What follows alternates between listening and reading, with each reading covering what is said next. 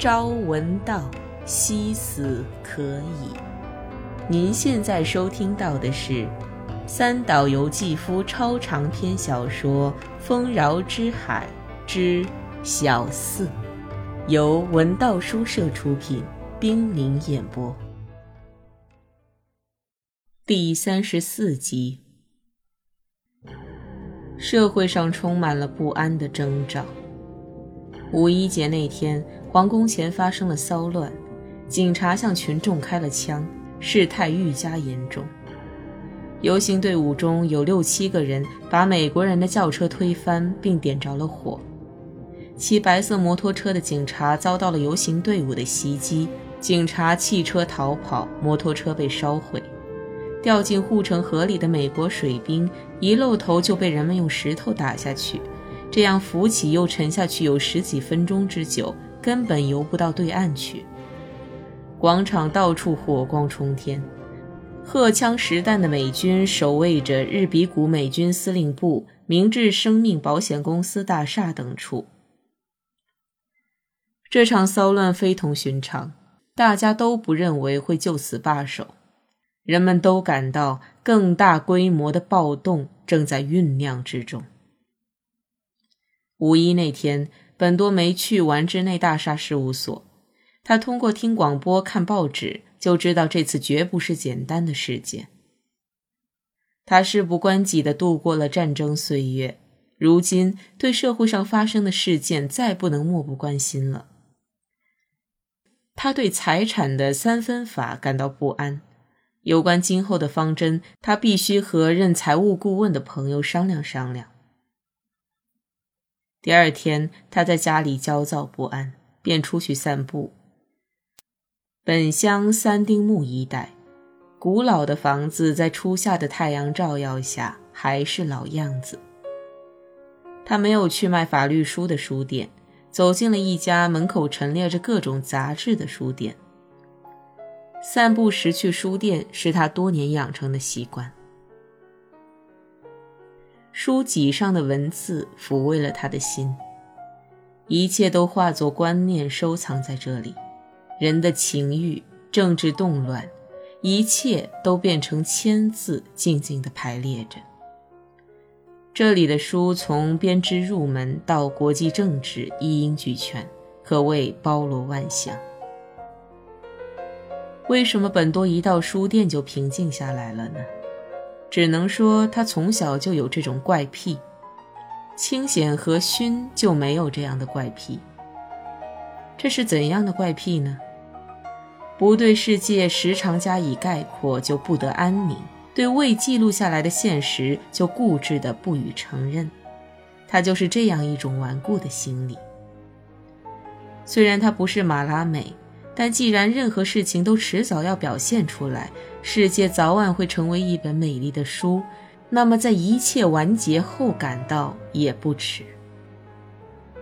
是的，昨天的事件已经过去，这里没有燃烧的火焰，没有怒吼，没有暴力，甚至没有留下血迹。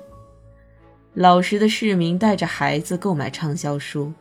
一位穿淡绿色毛衣的胖女人提着布兜，粗声粗气地打听本月的妇女杂志出版了没有。书店老板很有雅兴，在店里面彩色匾额下面摆了一瓶菖蒲花，匾额上的文人蹩脚的题词是“读书乃精神食粮”。本多在狭小的书店里。和其他顾客挤来挤去的看了一圈，没发现想买的书。走到通俗杂志书架前时，看见一个学生模样的青年人，穿件运动衫，专注地看着杂志。他神情有些异样，老是盯着一页在看，很引人注目。本多凑近青年的右边，不经意地向杂志扫了一眼。他看见的是印刷粗糙、模糊不清的青瓷色克罗版画面，是一张被绳子捆绑的跪姿的裸体女人照片。刚才那位青年左手拿着杂志，目不转睛地盯的，就是这一页。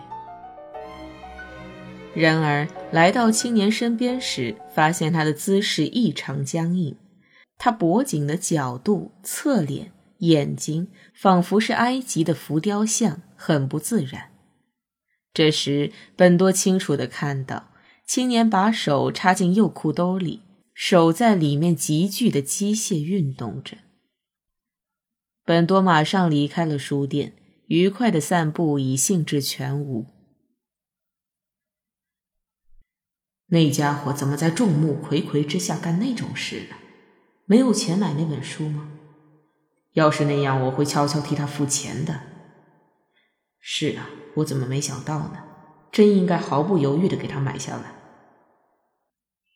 走了约摸两个电线杆的距离，本多的想法又变了。不，绝不是那样的。如果他真想要那杂志的话。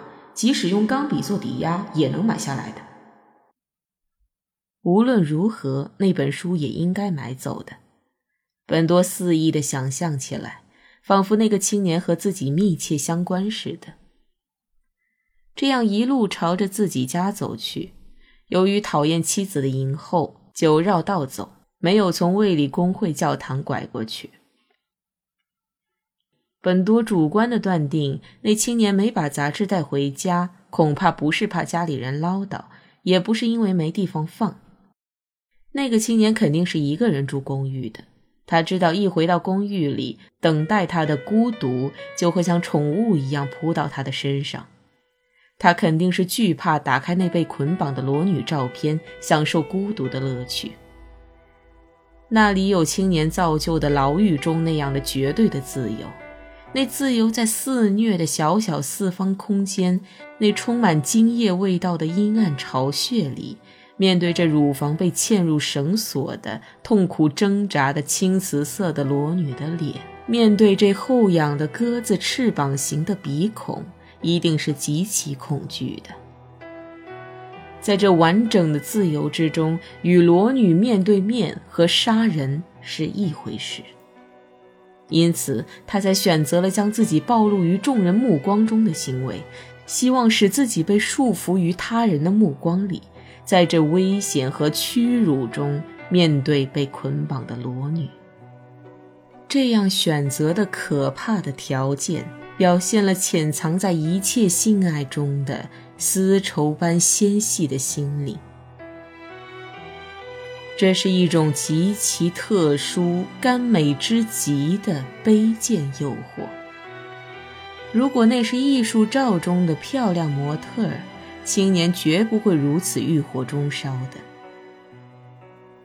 在这座大都市里，有如昼夜刮个不停的暴风般的性欲，是黑暗的巨大的过剩。街上。有燃烧瓶火焰肆虐，地下是情感的大阴沟。